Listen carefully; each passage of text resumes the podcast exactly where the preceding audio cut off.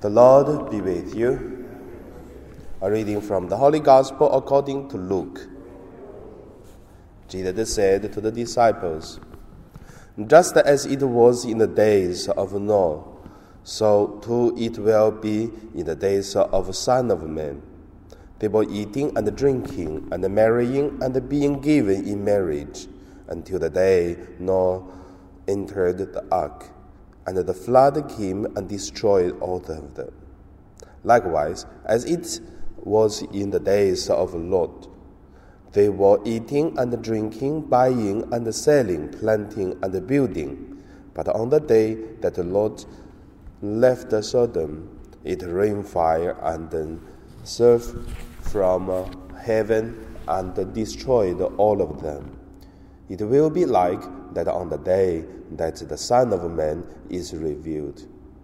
On that day, anyone on the housetop who has belongings in the house must not come down to take them away.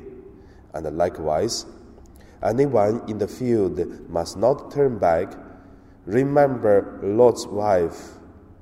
Those who try to make their life secure will lose it, but those who lose their life will keep it. I tell you, on that night there will be two in one bed, one will be taken and the other left.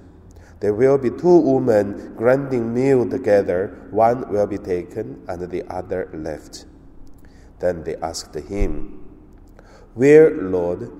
Jesus said to them, Where the corpse is, there, there the watchers will gather. The Gospel of the Lord. So, today in my meditation, I would uh, name it uh, The Old and the New Time of Lot. First, let us look at uh, what is the age of Lot. If you're going to read through the gospel, uh, gospel, read through the Genesis uh, uh, chapter 19, let's talk about uh, the time of Lot.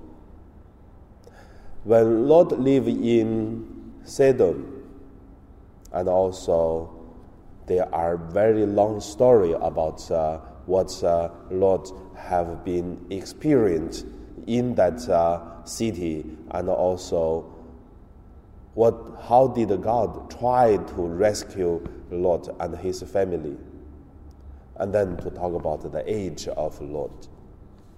There are four things I can see from that uh, uh, description of this uh, age. First, the author of the Bible wondered that the whole city of Sodom cannot find 10 people who are righteous. Means in the whole city there's no 10 people righteous, less than 10.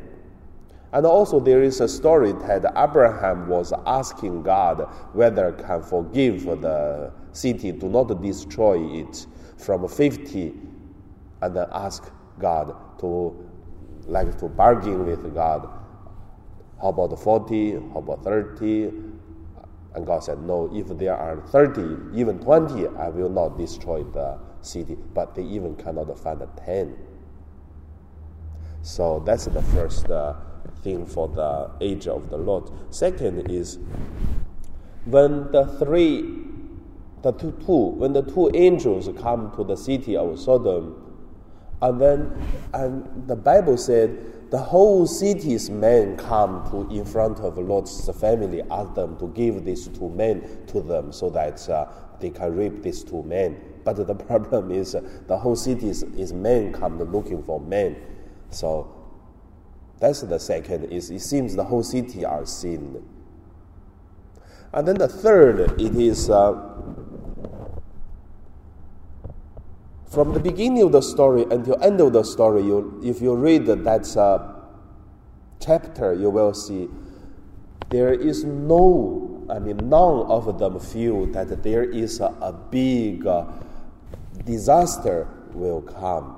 No one care, and no one worry, and no one alert that there are something coming.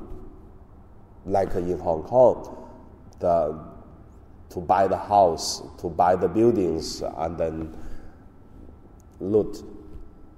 So it's the same. When the people try to look at the Hong Kong's uh, house uh, price, and then they, they feel, oh, it's very high already. And now they talk about in China, mainland, they said the, the, the price of the house getting lower and then even corrupt. So the people alert. That's called the crisis. But uh, in Sodom at that age, no one feel the crisis of uh, the age, the problem. None of them feel it. And that is uh, the third thing. And then the fourth thing, it is what Jesus said. At the Lot's time, the people eating and drinking, buying and selling, planting and building.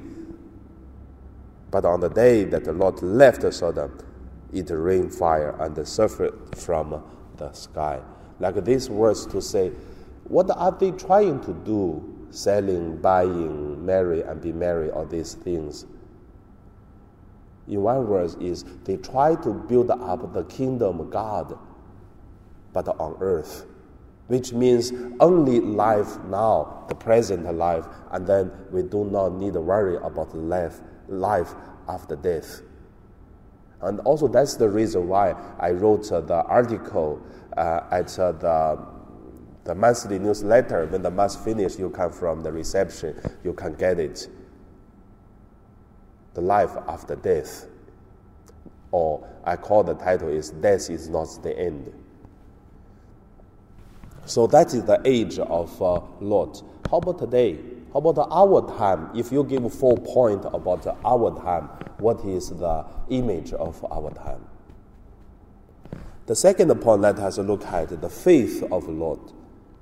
Even the time of Lot like that, but uh, still want to say Lot have faith, but his faith is very weak. He has several problems. For example, the whole city's men come in front of Lot's uh, house and ask him to give away these two men, the visitors, give to them so that they can have a scene with them. And then Lot did not say, You should not do that. But he said, What? He said, I still have two daughters, which is still virgin. You can get them. Why you ask these two men? He didn't say, If, if looking for these two men are wrong, you even did, uh, shouldn't to do these kind of things. But he gave the two daughters to them. You can do whatever you want, but don't uh, do anything to these two men. Then you can see the weakness. It seems he has compromised uh, of uh, righteous and then things. And then in any place you can see the compromise of uh, the, the commandments of God, the will of God. If you're looking for the will of God, when you do the will of God, you just do it. Even people against, who can against the God? But uh, in Lot's the experience, he's not, he's compromised. Then the another thing is, at the end, the two visitors, which angels tell them, God have angry with this city, will destroy this city. So you have to leave. But if you read again the Bible carefully, you will find, you will find very interesting is when they leave the city, it's not that they walk, it's the two angels holding their hands and draw them out of the city. So means they still do not want to leave the city. Furthermore, and then the wife of Lot even turn back to look at and become the, the pillars of uh, uh. So that's not the end. When they out of the city, and Lot even asked the angel to say, uh, "Can we don't live that far? We don't need the uh, go to like Abraham's place. I, can I just find a place close to Sodom and not that far? You see, this place is good. He's still bargaining, bargaining with the angel, still want to leave the place close to the fire, close to the city. And then, even though God said, okay, you can stay here. So that is uh, the faith of Lot. How about us? Let us pray.